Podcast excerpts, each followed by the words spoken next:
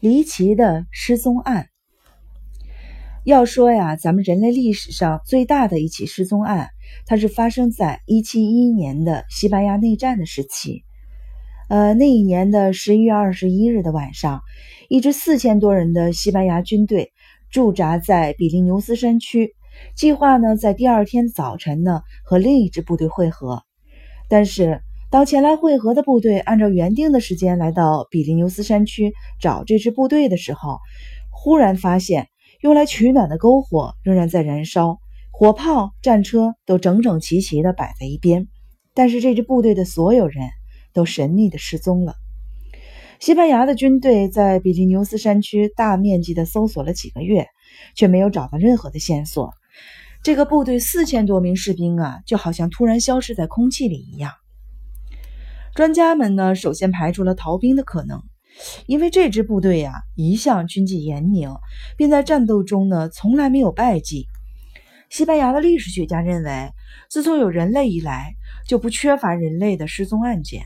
按照唯物主义理论的观点呢，某个人的失踪往往与发生的灾难或者刑事案件有关，但是一次失踪四千人，在历史上也的确不多见。由于此案发生的年代过于久远，相关的资料和证据都保存的不齐全，所以对这个案件的调查研究呢，也很难再深入下去了。最令人惊讶的是，失踪案发生在二十世纪初的土耳其境内。时间为第一次世界大战开战后的第二年，呃，那是一九一五年八月十二日的清晨七点钟，在土耳其的沙尔瓦湾地区，英国军队与土耳其军队在那里展开了一场激烈的战斗，双方各有伤亡，两边相持不下。战斗持续到那天下午的两点，晴朗的天空中突然出现了几朵浅灰色的云，这些云朵距离地面约有一百五十米。呈六十度角倾斜，这些云的出现的位置呢，是土耳其军队占据的六十号阵地的上空。渐渐的呢，这些云的下方呢，逐渐出现了一个巨大的云层，长度约为二百四十米，高度约为六十五米，宽六十米。通过目测呢，可以判断出云层的密度是极高的。这个时候啊，英国的皇家。诺福克军团第五营正在向土耳其占据的这个六十号营地推进。这巨大的云层呢，刚好覆盖住前进的英国的军队。大约三十多分钟之后呢，这团巨大的云层逐渐腾空而起，与上空的云呢聚在了一起，顺着风飘走了。十五分钟后，所有的云都消失了。让人震惊的是呢，几百名英国士兵也随之消失得无影无踪。英国军队一开始以为呢，皇家诺福克军队第五营啊遭到了土耳其军队的伏击，全部都被捕了。但事后才发现，土耳其军队压根儿就抵抗不住英军的进攻，在十五分钟前呀就退离了六十号阵地。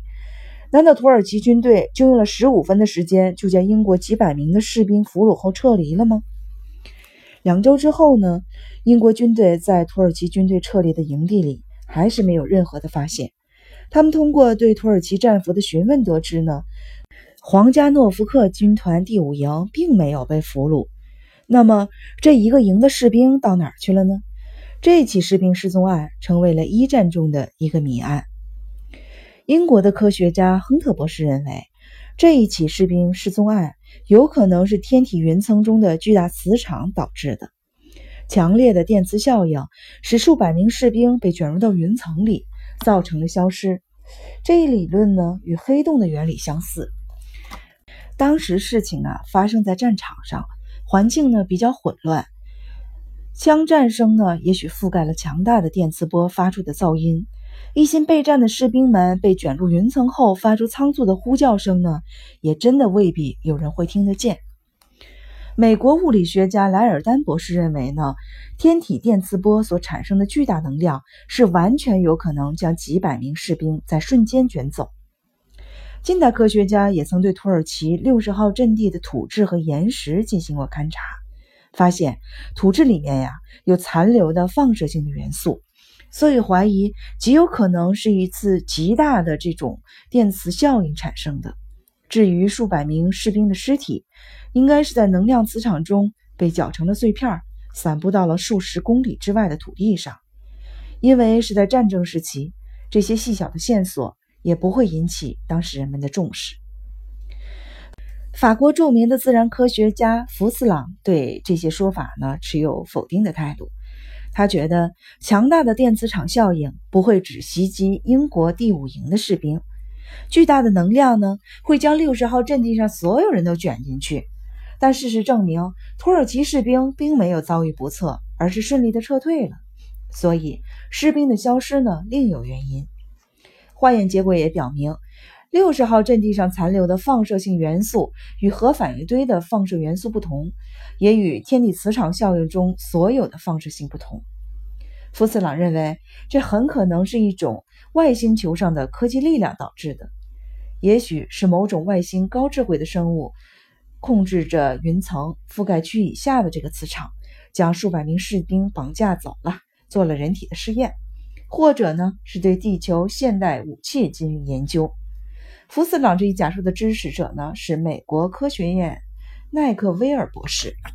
他说呢，地球上已经发生了多起神秘的绑架事件，这些事件可能真的与外星人有关。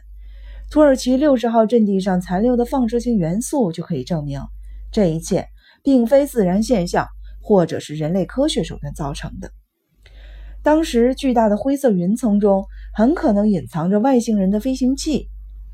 一片如此大的云层密度如果很高的话，那么将会在短时间内有降雨，而不是在十五分钟之后腾空飞起，随着风消失的无影无踪。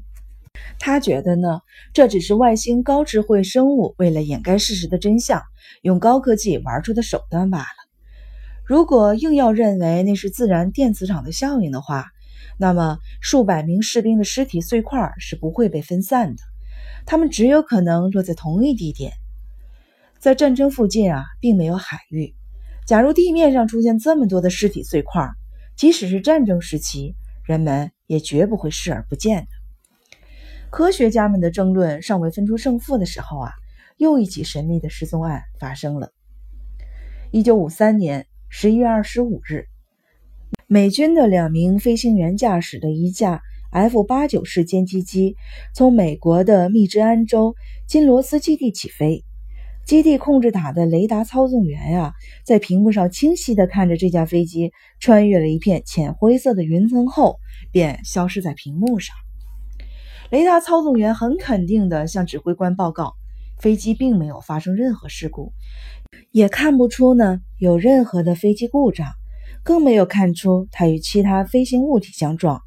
但是这架歼击机和两名的美国飞行员就这样神秘地消失了。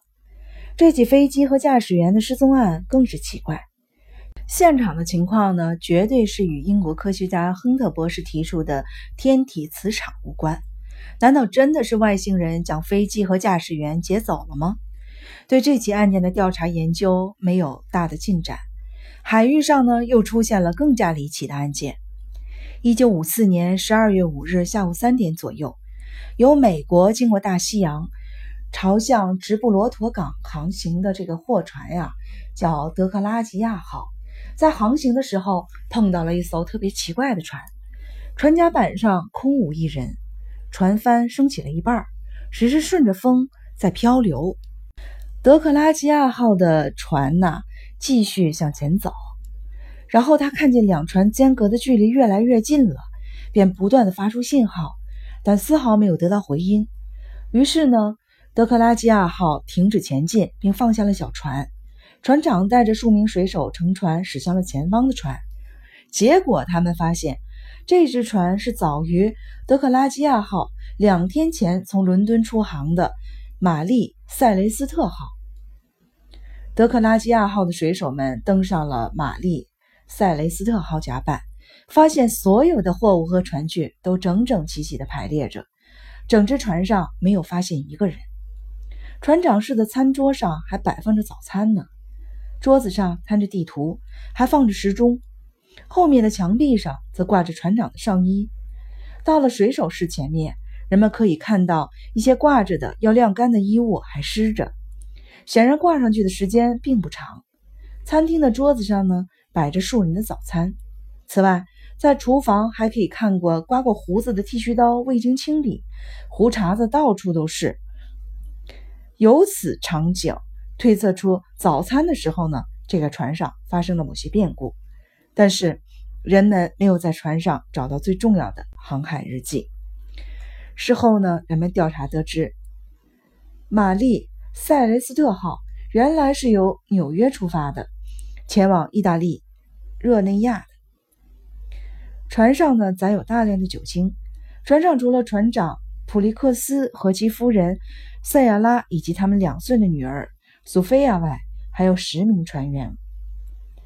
玛丽塞雷特斯号上的人到底是怎么消失的呢？专家推论有以下几种可能：第一，轮船遭到了海盗的袭击，人与物都被海盗劫走了。但是这个意见几乎没有人赞同。因为如果遭到了海盗的抢劫，船内应该残留着打斗的痕迹。可是船上不仅没有此迹象了，重要的财物根本都没有丢失。第二呢，也许船上的人发现了船侧受到了轻微的破损，担心船沉，或者是呢碰到了大型的流木之类的东西，觉得危险，便弃船逃生了。虽然这个理由呢还说得过去，但是全员逃生不可能只用一艘小船，况且人们并未发现这个船有什么破损的。第三点呢，就是船上载运的酒精经过强烈日晒后有爆炸的危险，船员呢有感于船身的不安全因素，匆忙的逃命了。这个说法似乎最有道理。然而，同样的，仅靠一只小船，十三个人如何逃生呢？就算这个假设是真的，那么逃生出来的人总会已经到达了一个港口。就算全员都亡故了，那也应该发现他们尸体呀。美国政府相当重视玛丽塞雷特斯号船员神秘失踪的事件，在其发生后的三年里竭尽全力的调查，但终究无法解开船上人员失踪之谜。这些离奇的人类失踪案使科学家们意识到。目前科学技术尚且无法得出正确的结论，唯有寄希望于未来，期待科学的进步终有一日能将一切的谜底揭开。